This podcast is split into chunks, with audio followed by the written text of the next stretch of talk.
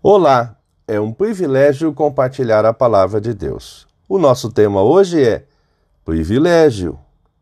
Em Lucas 10, 23, lemos: Então Jesus virou-se para os discípulos e disse só para eles: Felizes são as pessoas que podem ver o que vocês estão vendo.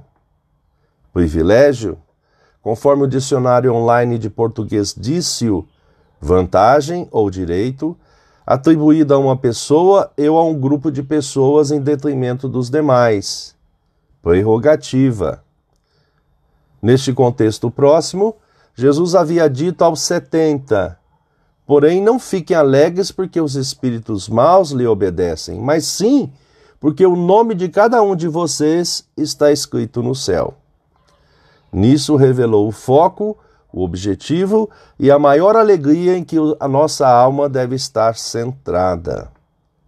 E ainda nesse mesmo ambiente disse: Naquele momento, pelo poder do Espírito Santo, Jesus ficou muito alegre e disse: Ó oh, Pai, Senhor do céu e da terra, eu te agradeço porque tens mostrado às pessoas sem instrução aquilo que escondeste dos sábios e dos instruídos.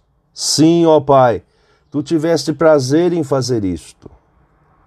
E ainda nos mostrou a amplitude daquele acontecimento e o privilégio que havia sido concedido. O meu Pai me deu todas as coisas. Ninguém sabe quem é o Filho a não ser o Pai, e ninguém sabe quem é o Pai a não ser o Filho e também aqueles a quem o Filho quiser mostrar quem o Pai é.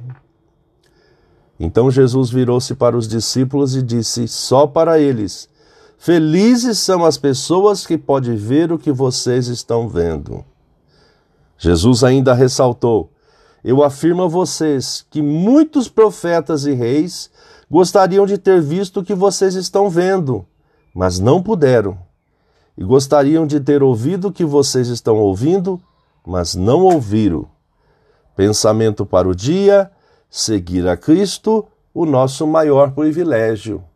Deus te abençoe.